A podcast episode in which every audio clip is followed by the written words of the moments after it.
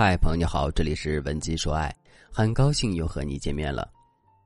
上节课我们分析了挽回的第一步断联，从为什么要断联以及如何正确断联进行了详细的讲解。今天继续给大家分享挽回必修课的另外一个要点复联。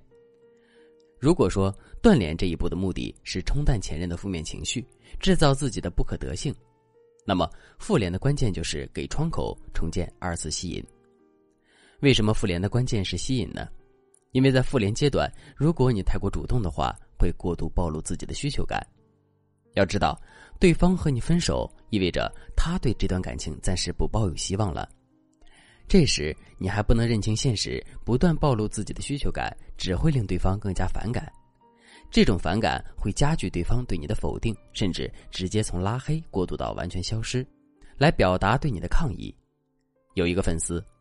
他在复联阶段主动向前任发出邀约，一起吃饭、看电影，还把画着精致妆容的自拍照也发给了前任。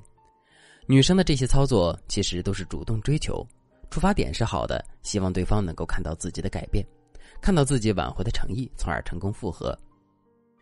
可是最后，这个粉丝被前任彻底拉黑了。听到这里，你可能会问：主动一定会复联失败吗？当然不是，有的男人就吃这一套。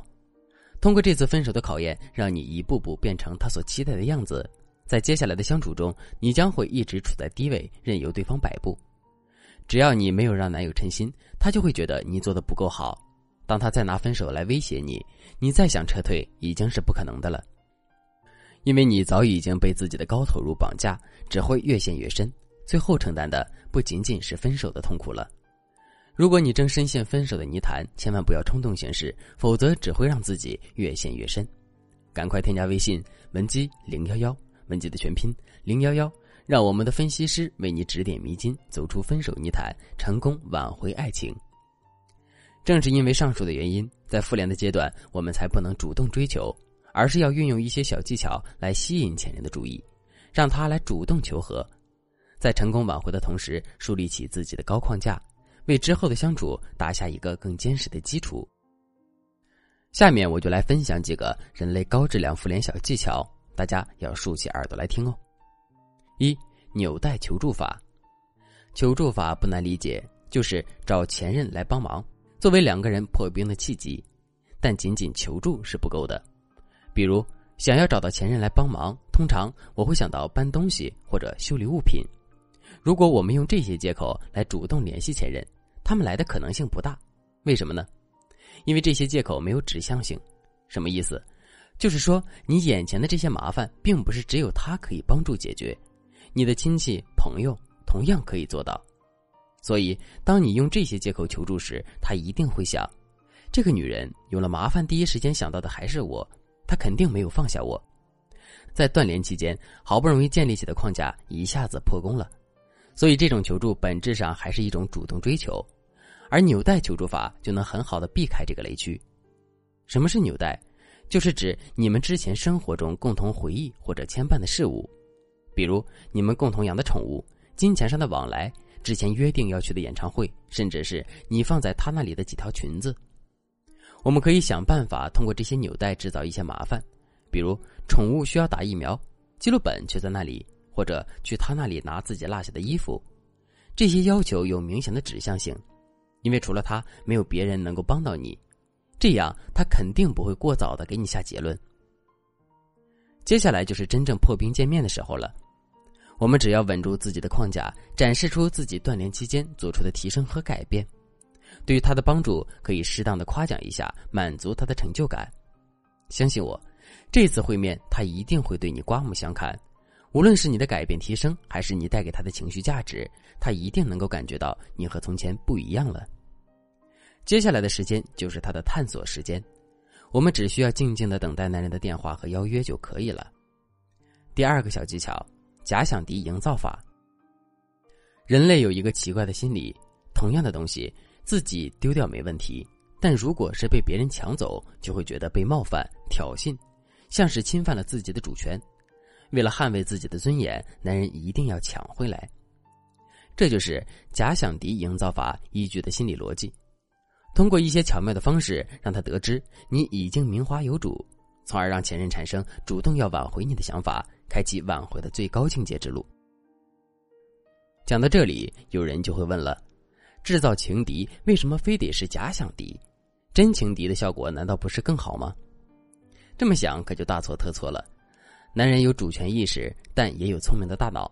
如果让前任看到你真的有了新欢，那他一定会觉得你根本不在乎他，说不定还会觉得你是个花心的女人，否定了你的人格。这样下去还怎么挽回呢？所以我们要制造假想敌，从而避免前任的误会。具体怎么做呢？举个例子，比如说，你可以邀请自己的异性亲人或者好友在高档餐厅吃饭，然后发个朋友圈，照片主角是餐桌上的美食，而上面是一双男人拿着刀叉的手，然后配上一段这样的话：“打破纠结的过去，不辜负本该快乐的生活。”这样的内容就是说的朦朦胧胧的，对方弄不清楚你到底在说什么。一方面，你似乎在说你忘不了对方；另一方面，你又要积极，不辜负生活。前任看到了，一定还有很多遐想，但又不能说明你就是在跟别的异性怎么样了。这样危机感才算制造出来了。如果前任主动询问你的情感状况，这里记得要含糊一点，给他营造一种捉摸不定的感觉。他可能为了消除这种不安而想拉近与你的关系，甚至主动提出复合。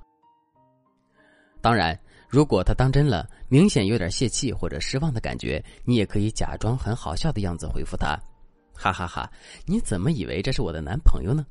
我和亲弟弟出来吃饭呢，马上要毕业了，我请他吃个大餐。”男人听了之后，心里的大石头才能落地。而且在前面的危机感塑造中，男人又发现自己还是很在意你的，在这种心理的驱动下，他对你的关注一定会越来越多。这就是我们今天要给大家分享的两个复联小技巧。走到这一步，我们已经成功的和前任破冰，接下来等着他来主动找你就可以了。但是我们离最后的 happy ending 还有最后的一公里距离，这一公里就是复联之后的相处沟通。有一些学员或者粉丝遇到过这样的情况：为什么复联了，对方给我的回应就是不好？明明前两天还能好好聊天，可是为什么这两天就和消失了一样？这就是在复联之后的沟通中又出现了新的问题。毕竟你们还没有真正走到一起，任何一个小错误都有可能让你前功尽弃。已经走到这一步的你，难道甘心吗？添加微信文姬零幺幺，文姬的全拼零幺幺。让我们的分析师为你锚定正确方向，稳稳的走完挽回的最后一公里。好了，今天的内容就到这里了。文姬说爱，迷茫情场，你的得力军师。